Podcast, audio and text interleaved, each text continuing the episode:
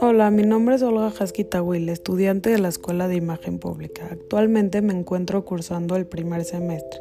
Les voy a platicar de forma muy resumida qué es el psicoanálisis. Es un tema muy extenso, pero muy, muy interesante. Espero que les guste. Primero que nada, debemos de saber que hay muchas ramas en la psicología. Una de ellas es la terapia psicoanalística, es decir, psicoanálisis es una forma de hacer psicología clínica. La pregunta es, ¿qué es el psicoanálisis?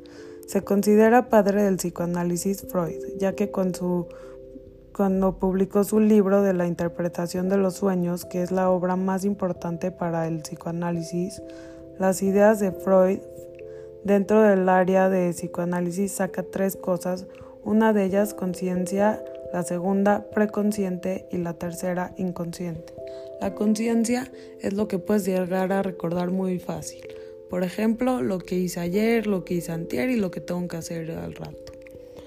Y este, el preconsciente es un poquito más difícil de recordar, pero sí se puede llegar a recordar. Es lo que hicimos la semana pasada.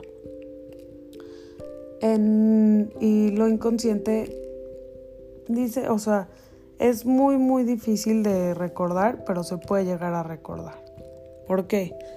Freud dice que con los sueños este, eh, puedes llegar a recordar algunas cosas de lo inconsciente. Lo inconsciente es, por ejemplo, cuando estás viendo la tele y piensas en otras cosas, son ese tipo de cosas.